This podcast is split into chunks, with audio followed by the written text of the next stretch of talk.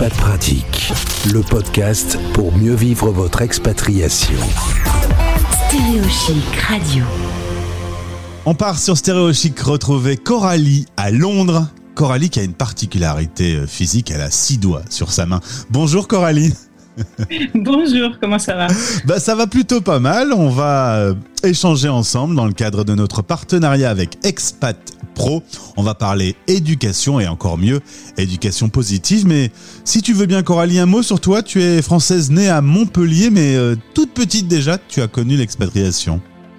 Exactement. Je suis née à Montpellier par hasard parce que je suis née en août, c'était l'été, mes parents étaient rentrés, mais ils vivaient déjà en Côte d'Ivoire. Donc, euh, je, j'ai vécu dans, deux pays différents avant de rentrer m'installer en région parisienne à 8 ans. Donc c'est vrai que je suis toujours déboussolée quand on me demande d'où je viens, puisque je n'ai pas vraiment l'impression de venir d'un endroit en particulier, mais je reste français.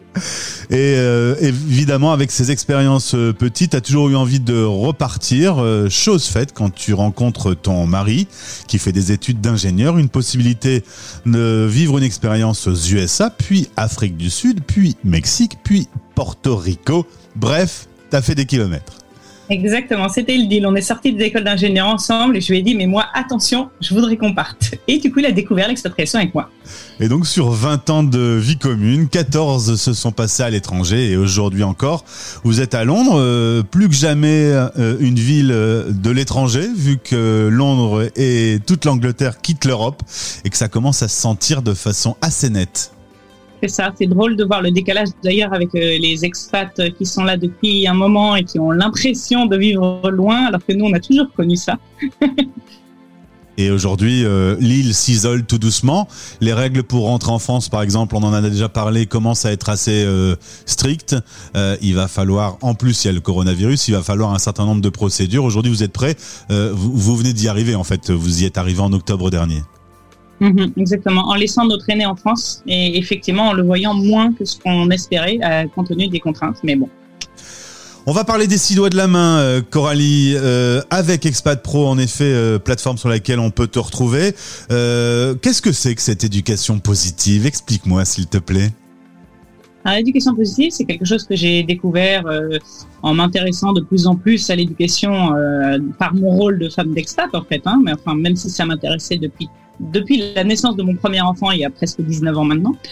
Euh, et je, mais je ne connaissais pas du tout ce, ce, cette dénomination-là et je vous dirais même que je ne l'appliquais pas du tout jusqu'à environ ces 12 ans. Donc ça fait bien euh, maintenant euh, 7 ans que, euh, que je progresse sur ce chemin qui est en fait euh, une, aspiration à, vivre un peu plus de, respect entre les parents et les enfants.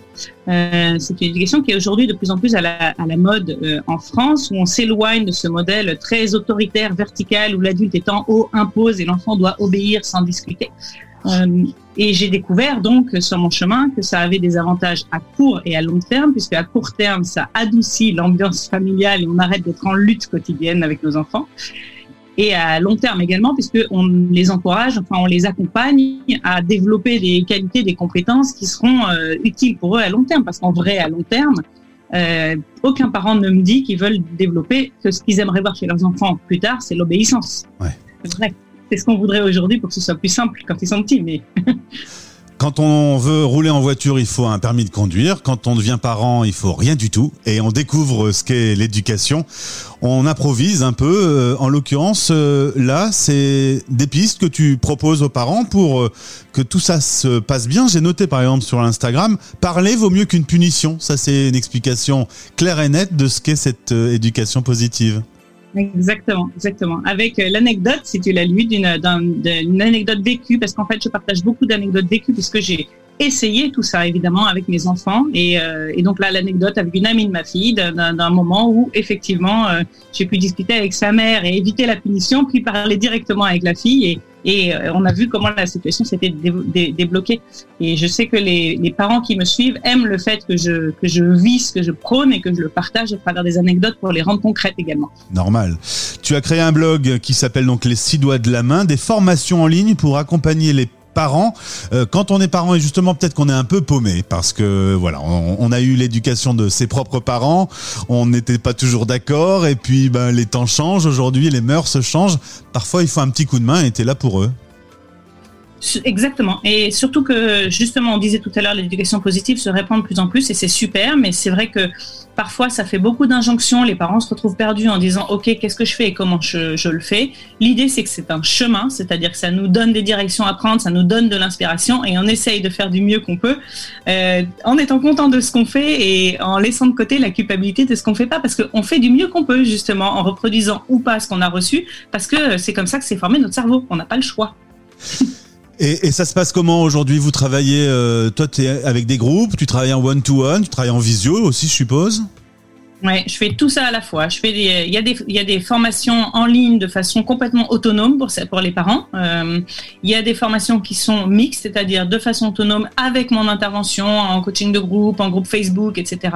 Et puis il y a des choses qui se passent directement en direct. Je fais des ateliers de parents, je fais des conférences, enfin voilà. Donc c'est vraiment. Euh, et puis je fais aussi du one-to-one. Donc effectivement, j'ai toute la panoplie de euh, l'accompagnement parce que chacun est différent et chacun a des, a des envies et des besoins différents. Et surtout, y a un moment, un endroit du chemin différent. Donc mon, mon objectif à moi, c'est de me dire, je prends le parent où il est, où qu'il soit, et je l'aide à passer à la marche d'après. On n'est pas encore au sommet de la montagne, c'est pas grave, on y va pas à pas.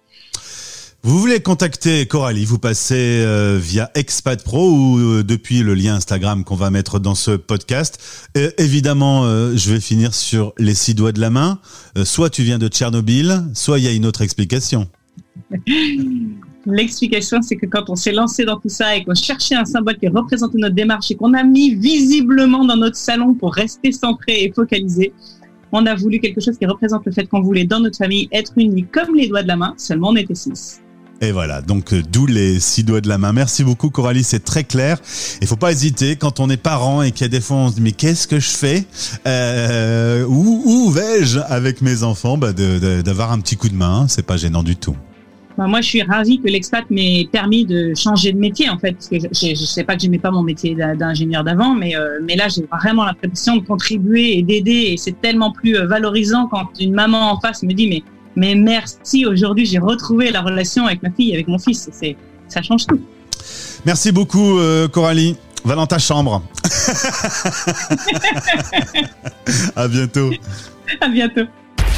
C'était Expat Pratique, à retrouver en podcast sur toutes les plateformes et sur stéréochic.fr. Stéréochic Radio.